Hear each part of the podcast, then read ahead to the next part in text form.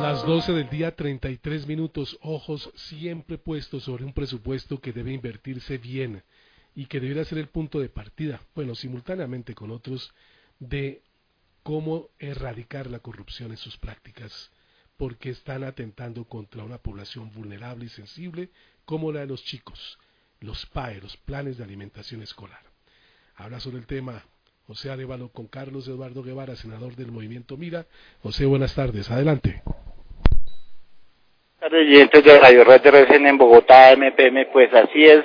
Eh, el plan que ha presentado el Gobierno Nacional, el plan de alimentación escolar para todo el país a través de la ministra María Victoria Angulo, pues aquí en Bogotá tuvo un excelente resultado. Estoy con el senador Carlos Guevara y presidente del movimiento Mira. Bueno, doctor Guevara, ¿cómo le pareció este lanzamiento de este programa? La inversión va a ser muy fuerte, ¿no? Esperamos que la corrupción no se nos meta. Bueno, un saludo a, Carlos allá en cabina, a los oyentes. Sí, pues nos parece que es un anuncio era necesario. Más de un billón de pesos tiene el rezago del programa de alimentación escolar a nivel nacional el gobierno nacional se comprometió en incrementar alrededor del 40%, 48% de los recursos de este programa, que beneficia a más de 5 millones de niños a nivel del país. Pero más allá de lo presupuestal, el tema central es cómo se va a ejecutar, cómo se va a vigilar, cuáles son las minutas que van a tener estos contratos para que nuestros niños verdaderamente se alimenten de la mejor manera y de igual manera poder trabajar con los alcaldes y gobernadores la vigilancia, control y fiscalización de este programa. Lo que uno observa es que infortunadamente está la plata de, los alimentos de los niños eh, ha parado en los bolsillos de los corruptos del país. Eh, es, de verdad triste.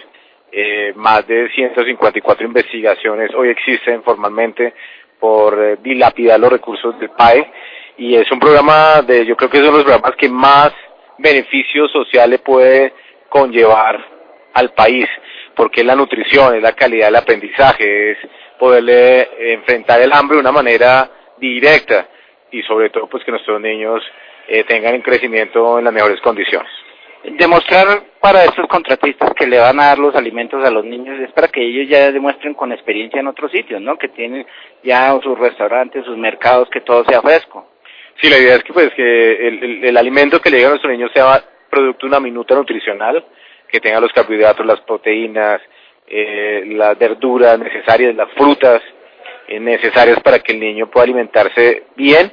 Hoy, cuando uno visita y hace una, un control de estos programas, lo que uno encuentra es que puede ser la única comida que el niño está comiendo al día, entonces tiene que ser lo mejor y sobre todo también evaluar los costos del programa. Finalmente, para que estos mercados y toda esta alimentación no desvíe, que no pase como lo que pasó en Yopal, donde encontraron más de 60 mercados aguardado de una bodega y perdido porque no lo entregan a la gente tampoco. ¿Qué piensas?